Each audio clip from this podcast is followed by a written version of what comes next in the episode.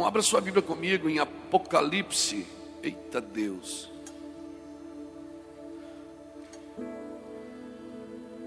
Quando a gente diz assim, vamos abrir Apocalipse, tem gente que já diz, meu Deus do céu. Ele já pensa logo na volta de Jesus.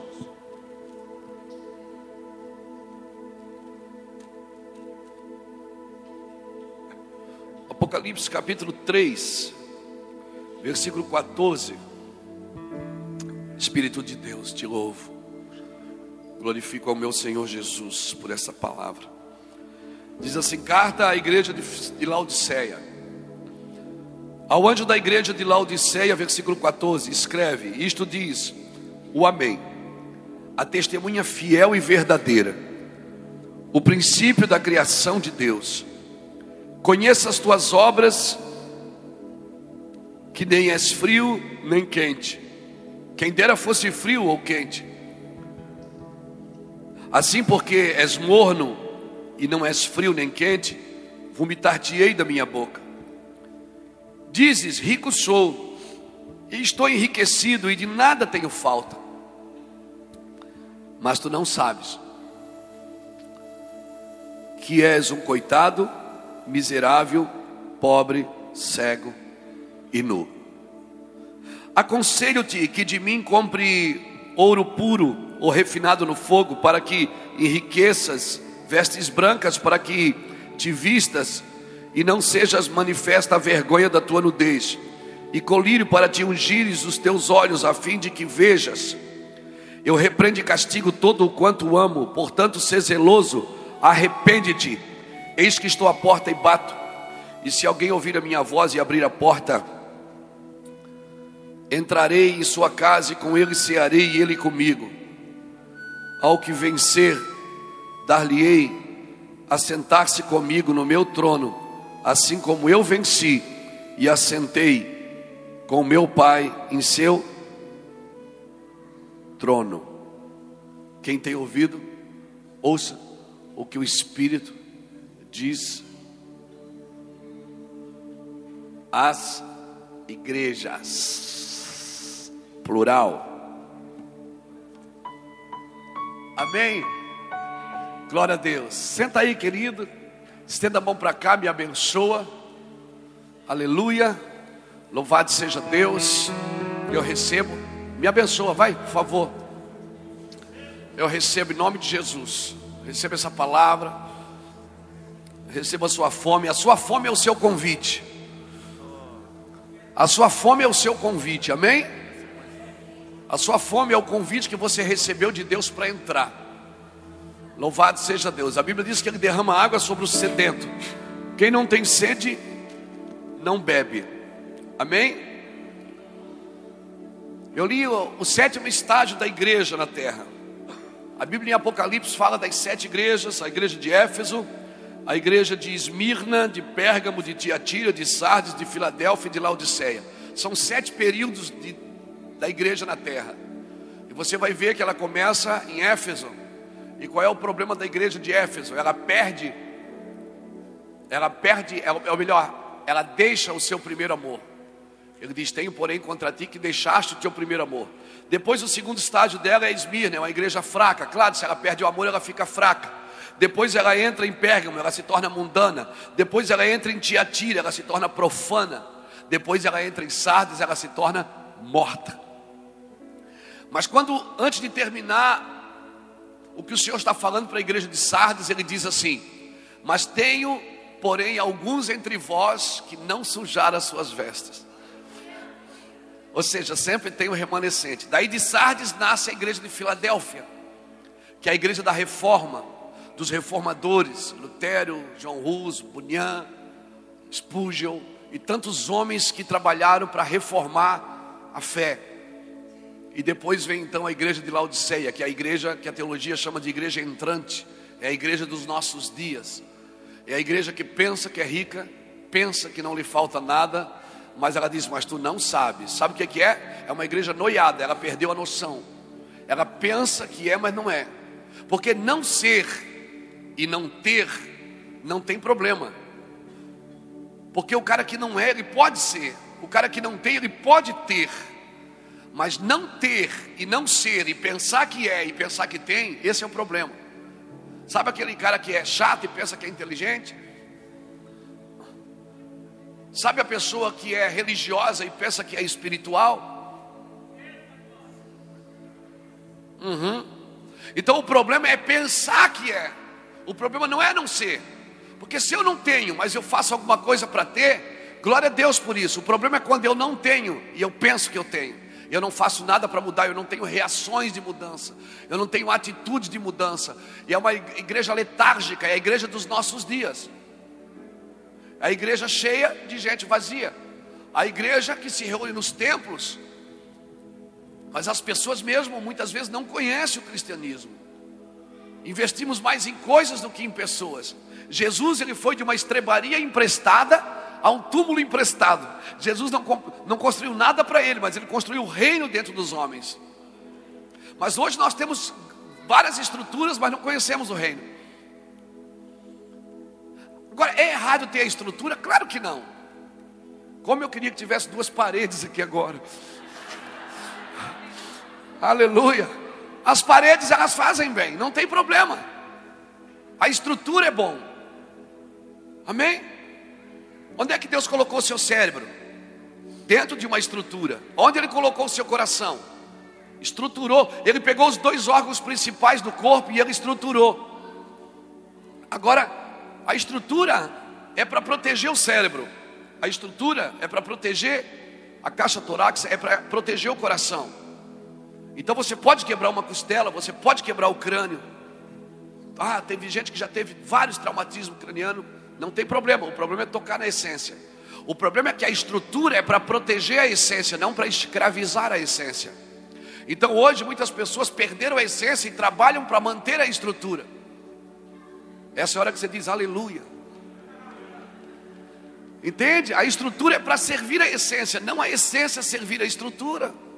Por isso que Jesus chega no templo de Salomão e diz assim: ah, eu posso derrubar isso e construir em três dias. Esse, esse, cara está endemoniado, esse cara é louco. Jesus estava falando espiritualmente. Tem coisas que Deus está fazendo nesses dias que é, Ele está falando e fazendo coisas espirituais, mas nós estamos tão carnais que nós não entendemos o que está acontecendo. Deus está falando, Ele está apontando dias. João Batista dizia: raça de víboras, arrependei-vos. Mas João não estava falando só daqueles dias, estava falando também dos nossos dias. Profetas, eles sempre apontam para um lugar. Às vezes a gente diz, vamos fazer um culto profético. A gente pensa que culto profético é culto esquisito. Não, profético é culto que dá direção para gerações. Agora, há uma diferença do ministério profético e do dom de profecia.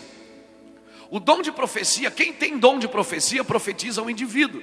Diz assim te diz o Senhor. Isso é o dom de profecia. Agora o ministério profético ele não profetiza ao indivíduo, ele profetiza ao território. Por isso que Israel, os profetas diziam: Assim diz o Senhor, ó Israel.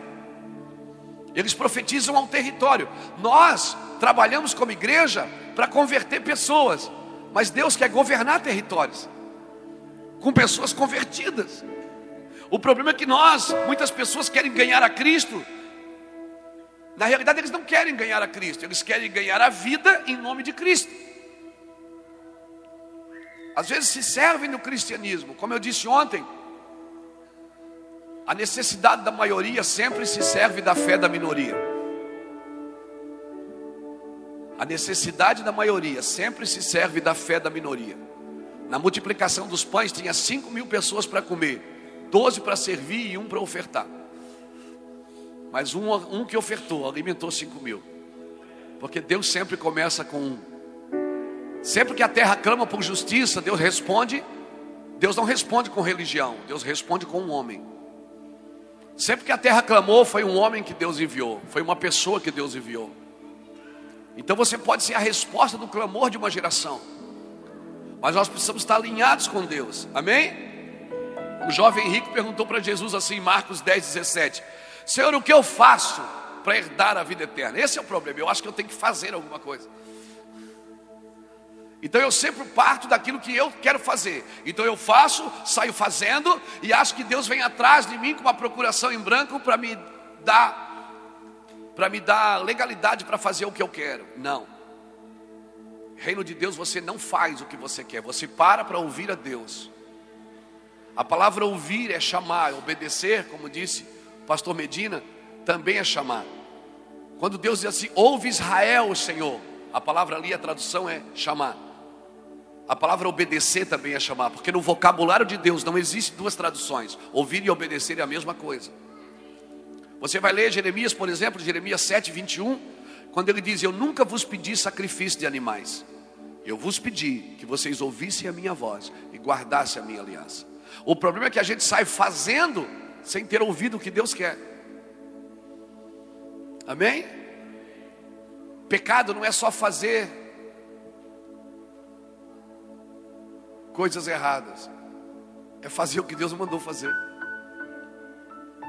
Ah, mas eu estou fazendo para abençoar as pessoas. Irmão, toda a obra de Deus é feita ao redor de Jesus.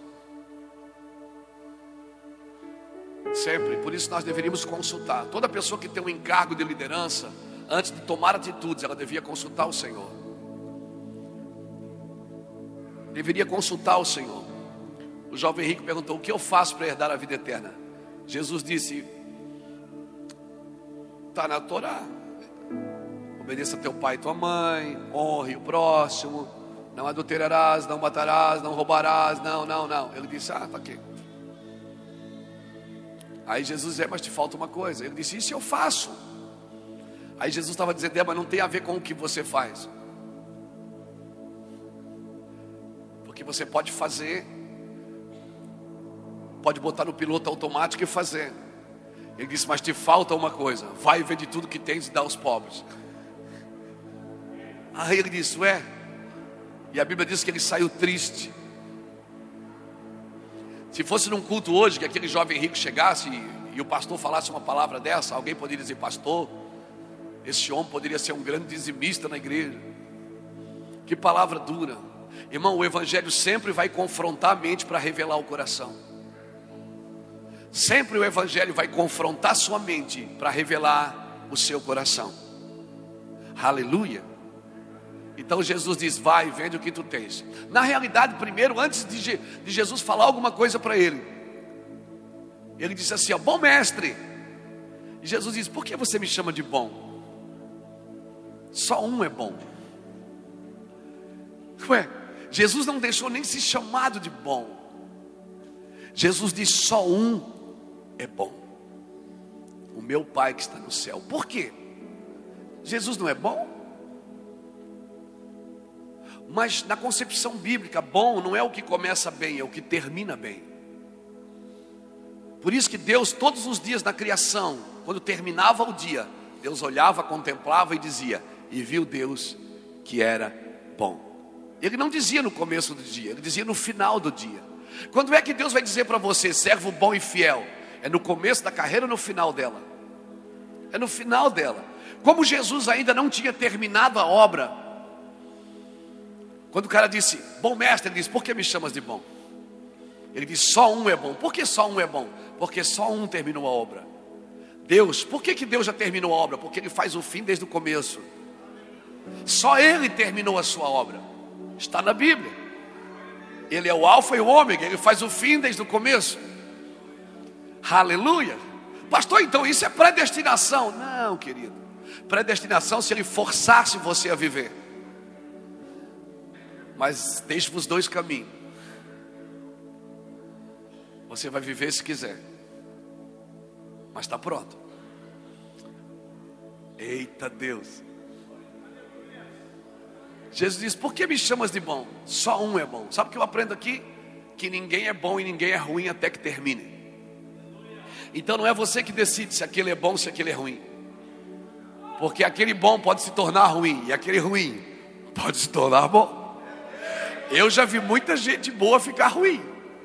E já vi muita gente ruim ficar muito bom. Então ninguém terminou a obra ainda. O que, que eu aprendo aqui? Acredite nas pessoas, invista nas pessoas. Ninguém acabou ainda a sua carreira. Deus pode mudar no caminho, as coisas podem ir se encaixando. Acredite nas pessoas, invista em gente, ame pessoas. Amém? não é você, ah, aquilo lá é ruim, isso aqui é bom, esse ali é ruim, esse aqui é bom. Não. Pensando assim, você só vai servir quem te serve. Pensando assim, você só vai estender a mão quem estende para você. Tem gente que merece o seu amor, tem gente que precisa dele, mas não merece. Aleluia. Cristianismo é tão simples, mas é tão complexo. Eu chamo de complexidade, de uma simplicidade complexa. Porque ao mesmo tempo que é tão simples, é tão complexo. Porque a equação de Deus é diferente da minha. Deus diz que o último é que é o primeiro, que o louco é que é sábio, que o pobre é que é rico, que o fraco é que é forte. que o que chora é que é alegre. Não, esse Deus não é gente. Ele diz: Os meus caminhos não são como os seus caminhos, nem os meus pensamentos são como os seus pensamentos. Os meus caminhos são mais altos que os seus caminhos, e os meus pensamentos são mais altos que os seus pensamentos.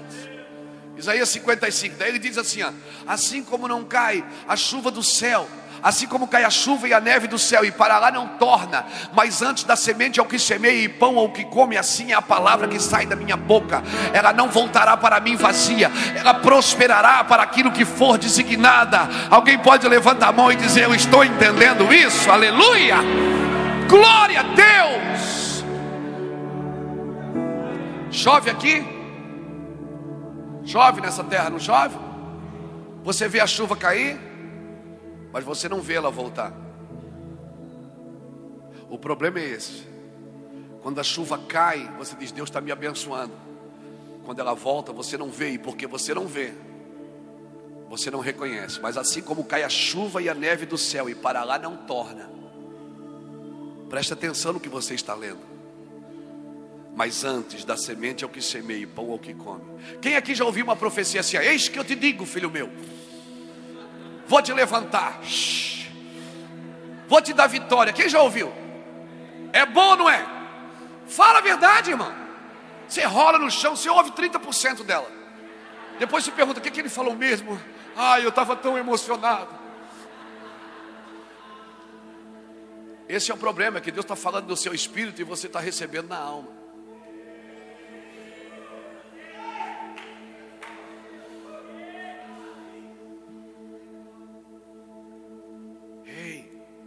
Ei,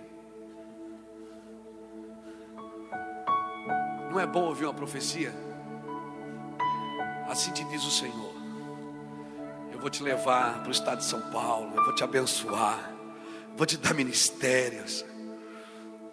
Amém? Quando, irmão, como é bom ouvir uma profecia. Quer ver quando é na frente de todo mundo. Para todo mundo respeitar e ver que a gente tem chamado também. Aleluia. Respeita a polícia. Não é bom? Você está assim ouvindo, quer ver aí todo mundo aí você levanta do chão assim, caiu na unção, levanta.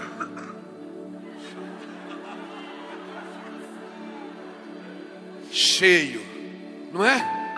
Aquela palavra, todo mundo fica olhando para você, ó, Deus falou com ele. Deus, como eu queria que Deus falasse comigo também. E você sai. Naquele dia, cara, você não quer comer, você não quer nada, a palavra está borbulhando dentro de você. Aí você chega em casa no outro dia, nada mudou.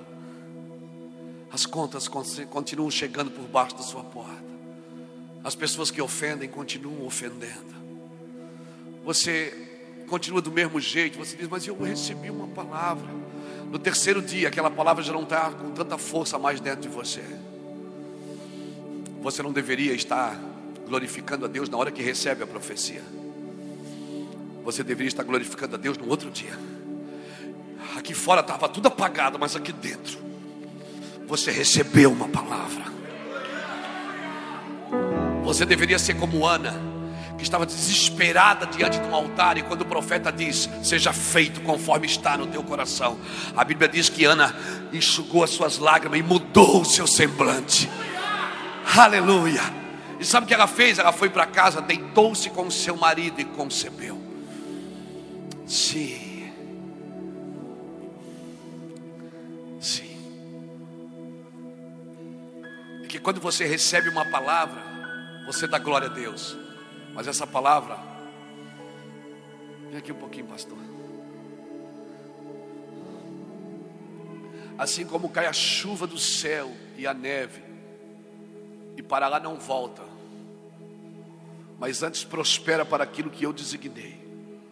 Assim é a palavra que sai da minha boca, ela não voltará para mim vazia, porque toda vez, pastor, que eu te dou uma palavra, ela não volta para mim vazia, ela pega você e traz você para mim.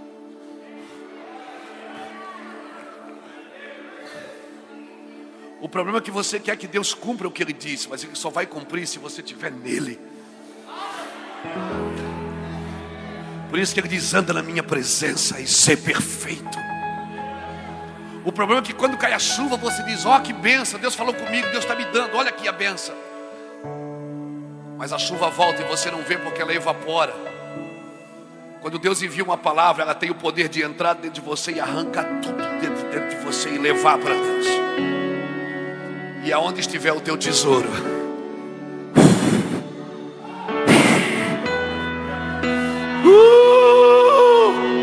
aí estará o teu coração. O problema é que você quer todo dia uma confirmação, que todo dia que Deus fale, Deus já falou com você há 15 anos, 20 anos atrás, falou na semana passada, falou ontem, e você continua pedindo mais palavras. E Deus diz: Você nem fez o que eu te falei, você nem cumpriu o que eu já te disse, você nem está andando na diretiva que eu dei. Ei, ela vai prosperar para aquilo que foi designada.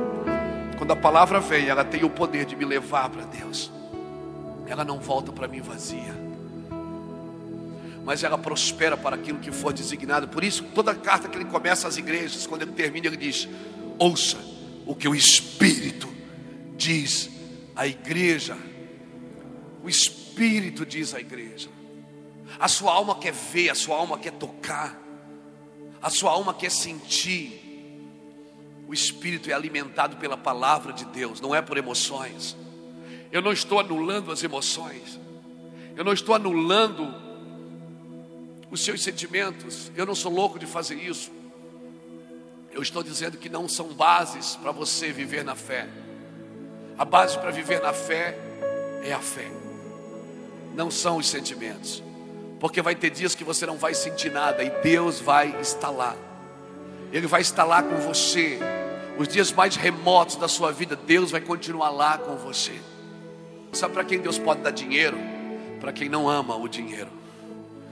Sim, sabe para quem Deus pode dar coisas? Para quem não está preso a elas. Por isso que Ele é Senhor dos senhores. Ele só pode ser teu Senhor se você for Senhor de tudo. Senão Ele é só Salvador, só, só Salvador. Como assim só? Salvação não é o plano original.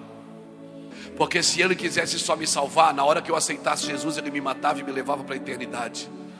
Mas Ele não quer só me salvar, Ele quer que eu volte a fazer aquilo que Adão perdeu. Multiplique, frutifique, sujeite a terra. Sim, sujeite a terra. É isso que Ele quer. Por isso que Ele diz: Me conheça, me conheça. Você precisa me conhecer, para que você se sujeite a mim. Senão você vai querer me usar vai querer usar os benefícios da cruz. Jesus, como Salvador, é uma coisa, como Senhor é outra coisa. Amém, querido?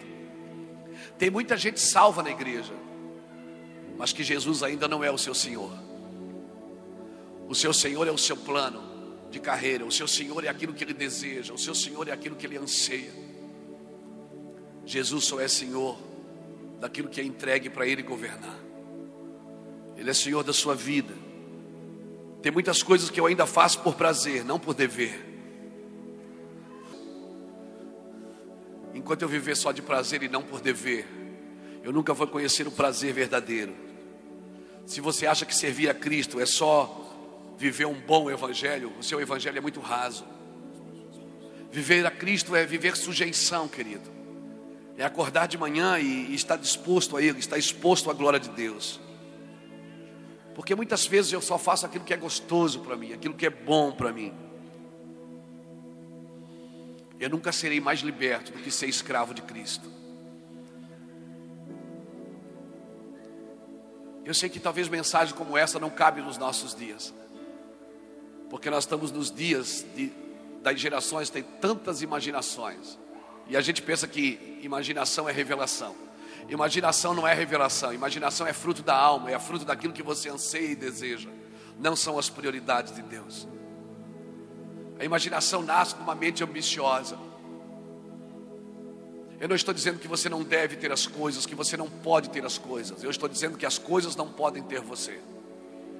Todo ambicioso, irmão, ele vai ser fruto da sua ambição, ele vai, ele vai ser escravo da sua ambição. Olha o que Deus disse para mim. Ele disse: Você é minha imagem e a minha semelhança, mas não faça para ti imagem. Ele está dizendo: Você já tem uma imagem para representar, você não precisa fazer outra. Você é a minha imagem, Luiz. Ou seja, você me representa, não me substitui. Você me representa.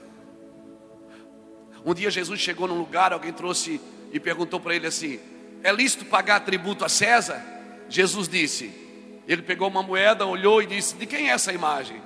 Aí alguém disse: É de César. Ele disse: Então dá a César o que é de César, e dar a Deus o que é de Deus. Que imagem era aquela que estava na moeda? De César. Para onde ela deveria ir? Para a mão de César. Você sempre termina na mão da imagem que você representa.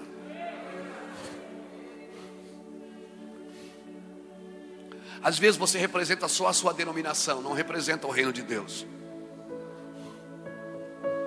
E a sua denominação você faz crescer. Porque você, eu, eu posso fazer as coisas crescerem. Eu fui capacitado por isso. Mas elas podem crescer e não desenvolverem.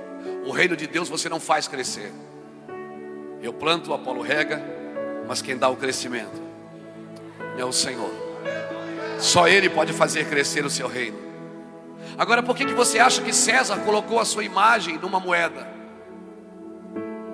Quando César colocou a imagem dele numa moeda, César estava dizendo o seguinte: dinheiro é importante para mim, porque sempre atrelamos nossa imagem àquilo que é importante para nós. Por que, que você acha que Deus atrelou a imagem dele a você? Quando ele disse, você é a minha imagem, o que, que ele está dizendo?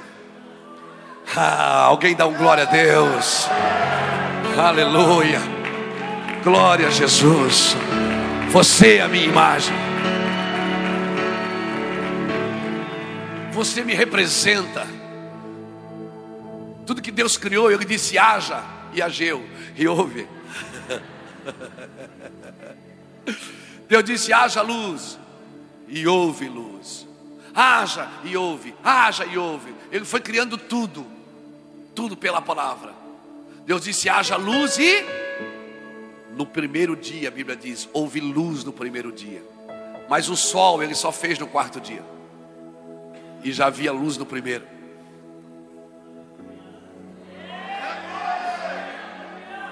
O que é que eu aprendo aqui? Que não é o sol que ilumina o dia, é a palavra. Porque o verbo é desde o princípio. Sim, o verbo é desde o princípio. E o verbo da vida me ensinou três verbos: ide, fazei e ensinai. Ele disse: haja luz e houve luz. E o sol ele só fez no quarto dia e já havia luz no primeiro. Quando você olha para o sol, ei, o sol não ilumina o dia, ele governa o dia. E a lua governa a noite, porque tudo que Deus faz tem governo. Tudo Deus faz tem autoridade representativa.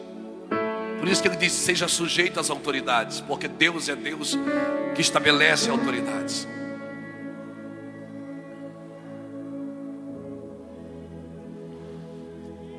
Quem ilumina o dia é a palavra. Quem ilumina o dia é a palavra. É a palavra. Se Deus criou tudo pela palavra, e eu sou a sua representatividade, eu devo criar como as coisas? Pela palavra. Eu posso chegar num lugar e dizer assim, diz o Senhor, eu declaro em nome de Jesus que a corrupção vai acabar aqui. Eu declaro que a prostituição vai acabar aqui.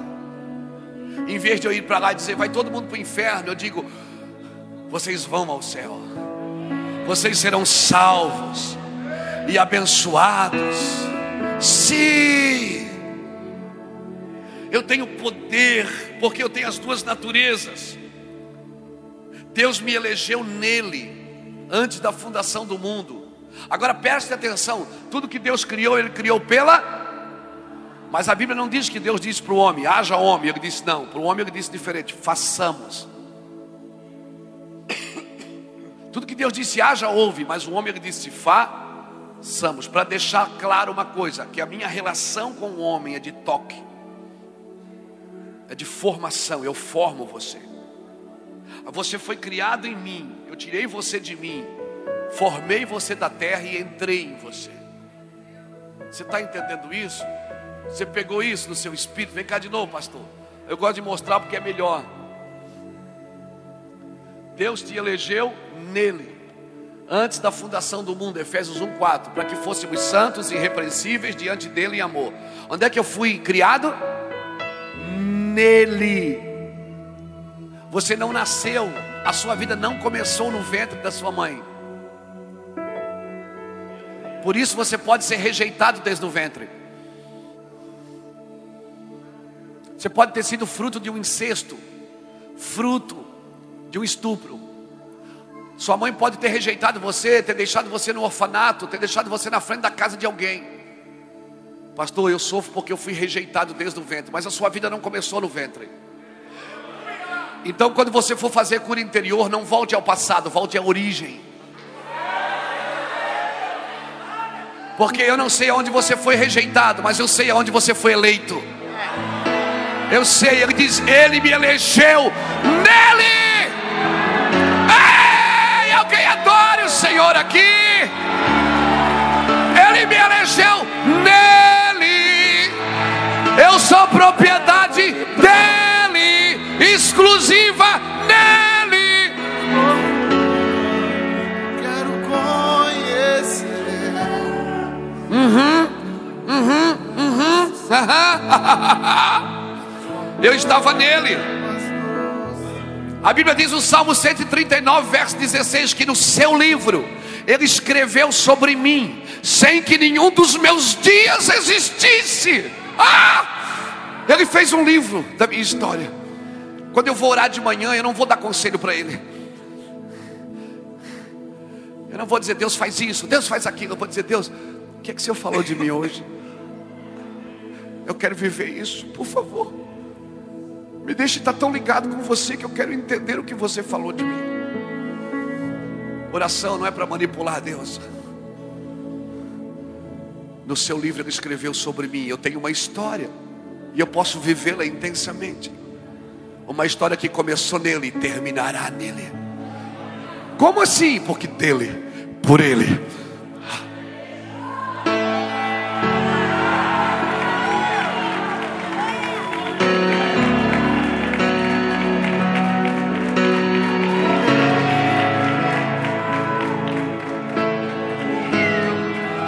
Então, quando você não conseguir ver, ver o destino, volte à origem. A origem sempre leva você de volta ao destino.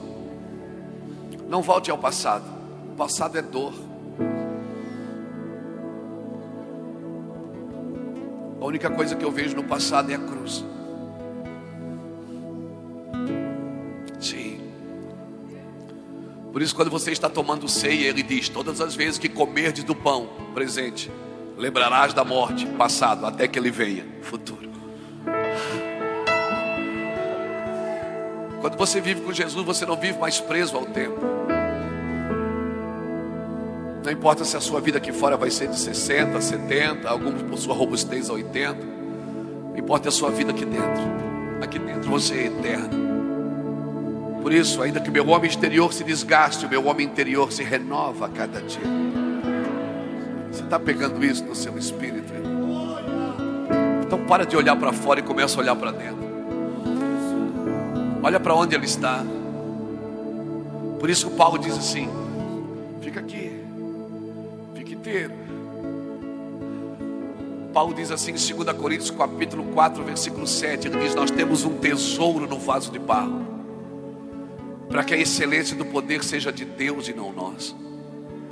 E aí começa Paulo começa a dizer: "Em tudo eu sou atribulado, porém não angustiado, perseguido, porém não abatido, perplexo, porém não desanimado, levando no meu corpo o morrer de Cristo, para que a vida de Cristo também se manifeste na minha carne mortal." E aí Paulo diz: "Ainda que o meu homem exterior se corrompa, se desgaste, o meu homem interior se renova a cada dia." Por isso, quanto mais tempo você está na igreja, mais tempo você deveria glorificar. Quanto mais velho de cristão você é, mais chapado você deveria ser.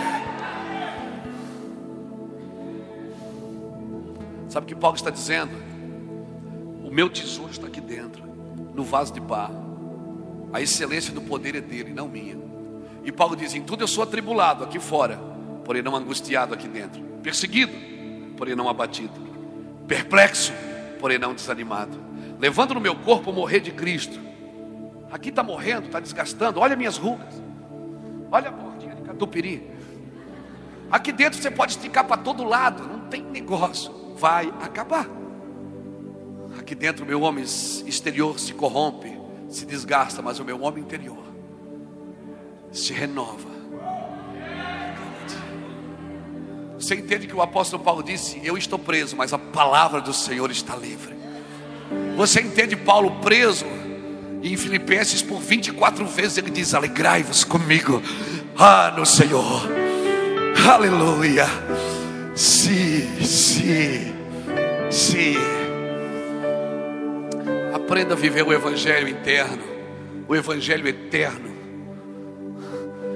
Para de correr para a igreja atrás de coisas. Isso é muito pobre, muito medíocre. Isso não é evangelho de Jesus. Isso é igreja evangélica. E muitas vezes a igreja evangélica tem envergonhado a igreja de Cristo. A igreja de Cristo ela está olhando para dentro e cumprindo os propósitos e os princípios da palavra.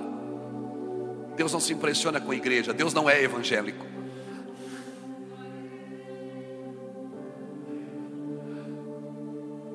Ele é santo.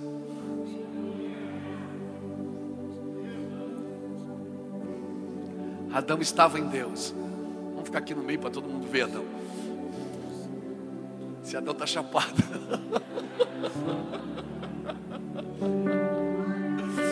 Ei, Adão, é bom, não é? Adão estava em Deus e Deus fez um jardim e colocou Adão dentro. Aí depois Deus tirou Adão dele, misturou Adão com a terra e entrou em Adão. Cheio, ele entrou em Adão.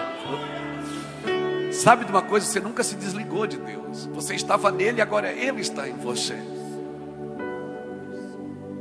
Nunca foi sobre nós, nem que pudemos fazer. É tudo sobre você, para você, Jesus. Nunca foi, Nunca foi sobre nós, nem sobre o que podemos fazer. É tudo sobre você, tudo para você, Jesus. Porque dele, por meio dele, para ele são todas as coisas. Abre os nossos corações. Abre os olhos dessa cidade, Senhor. Abre os olhos da nossa geração para que contemplamos a tua glória. Abre os olhos da nossa geração para que contemplamos a tua santidade. Tira-nos da religião, nos liberta. Nos é liberta, Senhor, do antropólogo. Dessa coisa terrível, desse humanismo. Jesus, Osana, Osana, Sim. Osana, Osana, nas maiores. Eu tô querendo pregar Apocalipse, cara, mas ele não deixou ainda não. Você viu que Apocalipse não é tão ruim assim?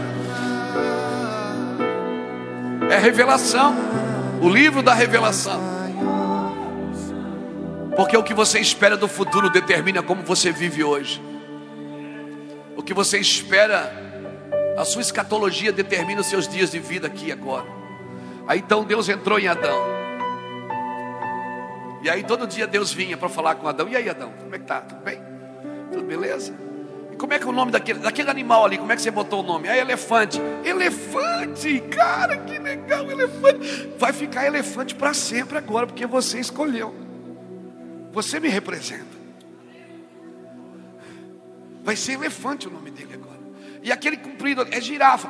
Girafa! Vai ser girafa. Aí a Bíblia diz que Deus pega Adão e coloca diante dos animais e diz assim: Adão colocou nome em todas as coisas, nos animais, mas a Bíblia diz assim: Mas para o homem não se achava uma companheira que lhe fosse idônea. Sabe o que Deus está dizendo? Ele está dizendo assim: Adão, você não vai poder se relacionar intimamente com nenhum deles, porque eles não têm a sua natureza. Eu vou ter que explicar uma coisa para você. Assim como eu tirei você de mim para me relacionar intimamente com você, eu vou ter que tirar alguém de você agora para se relacionar intimamente com você. E quando você estiver se relacionando com ela, você vai saber quem eu sou. Porque assim como o marido ama a sua esposa, é assim que Cristo ama a sua igreja. Por isso que o diabo faz tudo para destruir os lares. Porque o lar representa Cristo na terra. Você está entendendo o que eu estou te falando? Pastor, meu lar foi destruído. Recomece, restaure, ministre, se arrependa porque senão você vai perder a representatividade de quem Deus é com você. Você está entendendo o que eu estou dizendo? Amém? Nunca foi sobre nós, nem sobre o que podemos fazer, é tudo sobre você, tudo, é, tudo aponta para Ele. Meu lar aponta para Ele, meus negócios têm que apontar para Ele, minha vida, meu governo, meu serviço, tudo aponta para Ele, porque se não está representando Ele, o que eu faço não faz sentido, não tem futuro o que eu faço, porque Ele é eterno. Se tudo que eu estou fazendo não aponta, a moeda do reino é a eternidade. E aí um dia esse homem peca, ele cai. Todos os dias Deus ia ao encontro todos os dias. Mas aquele homem caiu. Mas Deus não faltou ao encontro. O que mais me impressiona nele é que ele entra no jardim como se nada tivesse acontecido. E o pior, ou melhor, ele sabe onde Adão está. E ele sabe o que aconteceu. E ele diz: Adão. Ele é maravilhoso. Ele já sabe o que está acontecendo com você, mas ele quer ouvir da sua boca o que aconteceu. Porque ele só pode perdoar o que você reconhece. Então ele entra, Adão, Oda, cadê você? Eu vim aqui só para te ver. E Adão está escondido atrás das árvores. Deus diz, e Adão diz: Senhor, eu ouvi a tua voz, e tive, pela primeira vez, a voz de Deus trouxe medo. Eu tive medo, porque estou nu. Aí Deus faz a pergunta-chave: Ele diz: Quem te falou que você está nu? Ou seja, quem você está ouvindo agora? Quem falou para você que você está nu, Adão? Quem te disse isso? Mas eu, eu vi você, eu tive medo. Ei, olha aqui para mim. Adão, eu venho aqui todo dia e vejo você nu, cara. Você está nu há tanto tempo comigo, e você também se via nu, mas você não tinha vergonha, sabe por quê? Porque você olhava para você através de mim. Agora você quer olhar para mim através de você. O problema é, Adão, quando você quer me conhecer através da sua carnalidade, não através do meu espírito. Você está nu há tanto tempo, cara. Esse é o nosso problema. É que depois da queda, obrigado, pastor. A gente quer conhecer a Deus do nosso jeito. Eu me lembro quando eu aceitei Jesus, um pastor na igreja, irmão, eu estou tentando pregar Apocalipse, eu não vou mais insistir. Eu vou ficar aqui na, na chapação. Eu aceitei Jesus e eu congregava numa igreja. E um irmão disse assim: Luiz, você quer ser cheio do Espírito Santo? Eu disse: Quero, quero. Ele disse: Então ora, ó, eu vou te ensinar uma oração. Ele me ensinou assim: ó. Me usa, me usa, me usa, me usa, me usa, me usa, me usa, me usa. E eu orava, me usa, me usa, me usa, Senhor, me usa, me usa, me usa, me usa. Chegava a doer os maxilares. Na outra semana ele me encontrava no culto, daí? Eu digo, não, então, ah, eu acho que não, assim. Ele diz, claro, você não jejua, tem que jejuar. E eu jejuo, irmão, jejum, jejum direto. Foi bom porque eu aprendi a jejuar bastante. E, e jejum, e jejum, e jejum. Na outra semana eu encontrava ele no culto. Ele disse: Daí, irmão Luiz? Eu digo: Não, não, irmão, eu acho que não estou cheio. Não sei, eu acho que não. Ele disse: Claro, você não vai no monte. E agora eu estava orando, jejuando e indo no monte. E eu estou lá no monte, chorando, pernilongo para todo lado. E vou no monte até hoje, mas e eu estava lá. Na outra semana ele me encontrava, eu já andava na igreja assim, com medo dele. Quando eu via ele, eu pulava no corredor. Porque nós queremos criar mecanismos. E aí um dia eu esbarrei com ele e disse, oi irmão Luiz, pô, a gente não se viu mais, né? E eu cá dentro, graças a Deus, né? Ele falou assim, você não está cheio ainda, eu estou vendo, ó. Tem alguma coisa errada com você. E aquela palavra entrou dentro de mim, tem alguma coisa errada com você. Eu fui para casa, dobrei meu joelho na sala e comecei a chorar e disse: Deus, eu só queria ser cheio do Teu Espírito. Como eu queria orar em língua, ser cheio do Espírito Santo, estender minhas mãos. Ele disse: Sabe qual é o problema? É que você quer me merecer. Ele disse: Você acha que você tem que fazer alguma coisa para que eu venha? Luiz, eu já vim faz dois mil anos. Luiz, eu não sou uma promessa, eu sou uma realidade. Eu estou aqui. Sim. O problema é que você quer me merecer. Eu não venho porque você merece, eu venho porque você precisa. Sem mim, nada podeis fazer. Nunca foi sobre nós, nem sobre o que podemos fazer. É tudo sobre você, para você, Jesus. Sempre é 10 segundos eu estava com as mãos levantadas e dizendo: Shakantoroki amandarará. Raba, e nunca mais parou. Aleluia. Nunca mais. O problema é que você está esperando alguma coisa do céu vir e plugar você na tomada, um choque, sei lá. Vou ligar um fio elétrico debaixo da sua cadeira. Porque você acha que é por sentimento, não é por fé. Você tem que fechar os seus olhos e dizer: ah, mas eu vou estar imitando alguém. Eu falo português e você também, e não estou te imitando. Essa é a linguagem do reino, é o vocabulário que o diabo não entende. Ele disse: Você não sabe pedir como convém, mas o meu espírito intercede com você com gemidos inexprimíveis, porque o Espírito que está dentro de você sabe o que Deus quer para você e você não sabe. Então deixa ele orar no seu lugar. Entra num quarto e fica tchacantorô. A sua mente vai ficar viajando. A sua mente vai dizer isso não adianta. A mente vai querer manipular a Deus. E, e o Espírito diz, não deixa que eu oro. Eu sei o que Ele quer dar para você. Eu sei o que Ele quer dar para você. Você não sabe pedir como convém, mas o meu Espírito intercede com você com gemidos inexprimíveis, segundo a vontade de Deus. Ele intercede por mim.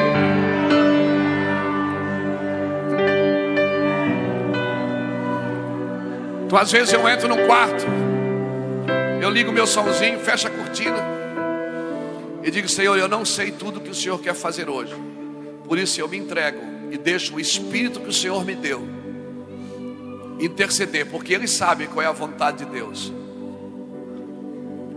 Línguas estranhas não é para a gente chapar na igreja, é para a gente falar com Ele. Mas a minha mente, ainda bem que a mente não sabe. Porque a mente sempre vai querer buscar coisas para você. Por isso ele diz: Vós que sois maus, sabe das boas coisas aos vossos filhos, imagine o vosso Pai que está no céu, não vos dará o Espírito Santo a quem pedir? É só pedir, amigo. Mas eu tenho vergonha. Aí é outro problema. Aí é outro problema. O Espírito Santo, ele foi dado para a igreja para representar o que Deus quer dentro de nós. Amém, querida? Servir a Cristo sem o Espírito Santo é impossível.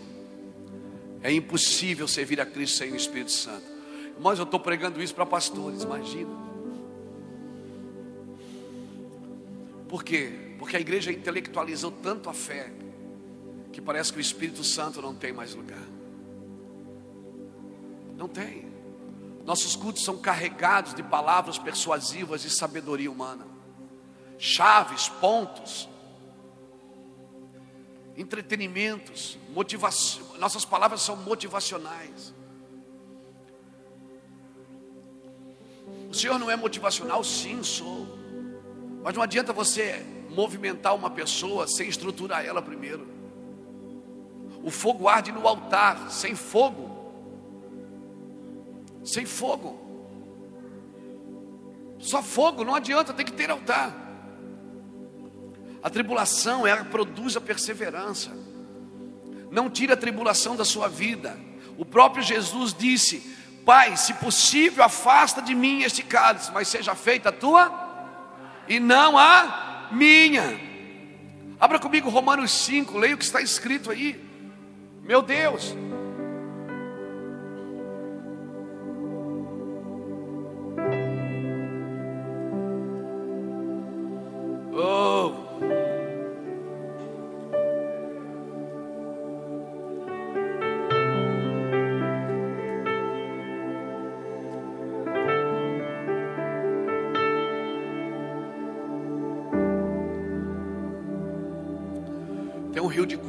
Viu? Tem sim um rio de cura. Deus vai virar uma chave aí dentro, acabou. Romanos capítulo 5. Olha o que diz o verso 2: Mediante que mediante quem obtivemos entrada pela fé a esta graça, na qual estamos firmes e nos gloriamos da esperança da glória de Deus. Não somente isto, mas também nos gloriamos na, nas tribulações. Nos gloriamos nas tribulações, sabendo que a tribulação produz a perseverança. A perseverança produz a experiência, a experiência a esperança. Ora, a esperança não traz confusão, porque o amor de Deus está derramado em nossos corações pelo Espírito Santo que nos foi. Perseverar não é continuar fazendo, é continuar crendo. Porque muitas pessoas podem continuar fazendo, mas não crer mais naquilo que está fazendo. E coisa pior que tem é um pregador incrédulo com um microfone na mão. Porque nem ele acredita no que ele está dizendo. Por quê? Porque ele não experimentou. E por que, que não experimentou? Porque ele passa mais tempo com o microfone do que com Jesus. Nós somos chamados para representá-lo, não para substituí-lo. Passe tempo com Deus e a vida de Yeshua, a vida de Cristo vai se manifestar na sua vida. Não tem mais a ver com o que falamos, com o que cantamos, tem a ver com o que estamos nos tornando. O Evangelho é avassalador, ele é transformador, amém? Irmão, perseverar é continuar crendo, não é fazendo. Os ministérios que Deus tem é para homens mortos, não é para homens vivos. Deus não pode dar ministério para um homem vivo. Ministério na mão de um homem vivo vira morte. Mas ministério na mão de um homem morto vira vida. Por isso que Paulo dizia: em nós opera morte, mas para que em vós opere vida. Paulo diz: em nós opera morte, para em vós opere vida. Por quê? Porque eu tenho aqui, ó, eu tenho na mão o Evangelho. Irmãos, todos os dias, ou pelo menos todas as semanas, eu estou diante de milhares de pessoas. Se eu digo para elas, levanta a mão, todo mundo levanta. Se eu digo assim, pula para a direita, todo mundo pula. As pessoas estão ouvindo a palavra, eu posso me usar da palavra agora. Eu posso dizer assim: olha, Deus está me mostrando que tem 30 pessoas aqui que vai me dar mil reais.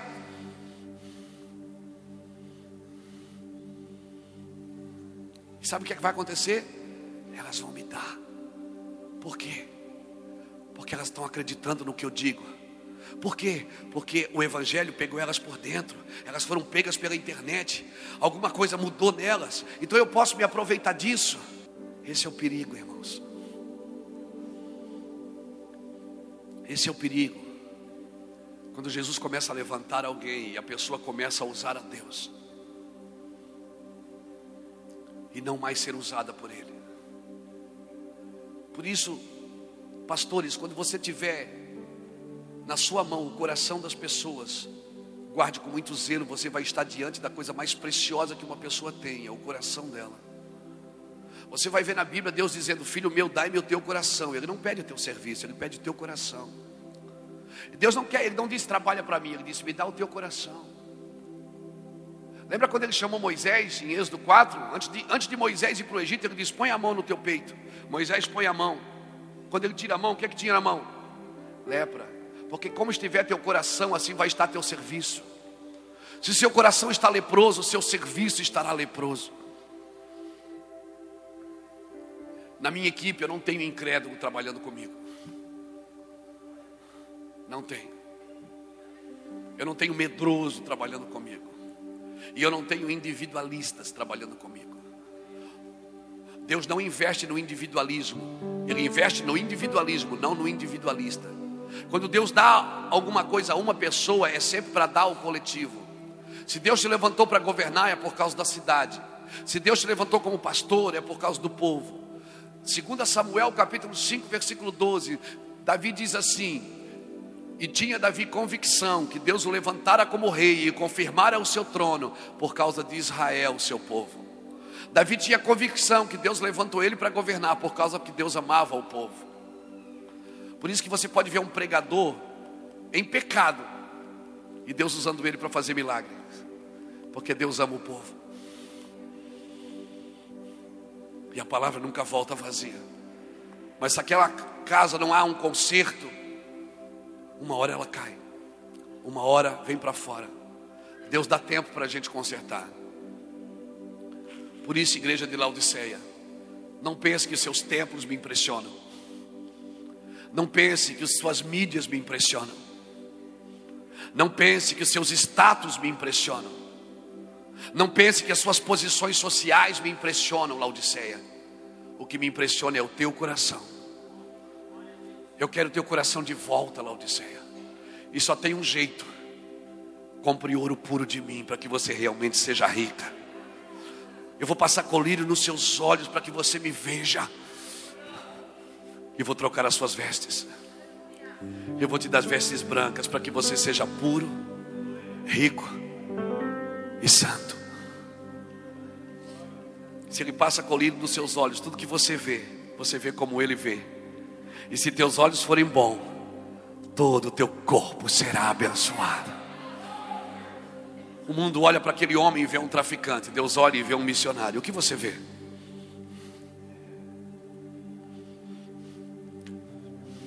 Você já olhou para a turminha de Jesus, os doze? Era tudo fio desencapado, irmão. Mas Jesus olhou para eles. Jesus foi atrás do cara que negou ele. Ele ficou com tanta vergonha que se jogou na água. Jesus vai atrás dele, senta. Não traz nenhuma acusação, só diz: Tu me amas. Ele não diz tu ama essa cidade ou tu ama esse povo, não, ele diz tu me amas, porque se tu não me amas, não adianta você querer fazer as minhas coisas. Você nunca vai cuidar do povo como eu cuido. Se você não tiver a minha mente, os meus olhos, Deus não quer o seu serviço. Deus não se impressiona conosco. Ele disse: Você pensa que está rica? Não está. Você está pobre. Você pensa que é poderosa? Você é miserável. Você pensa que não te falta nada? Você não está não tá entendendo. Você não está entendendo. Amém, irmãos.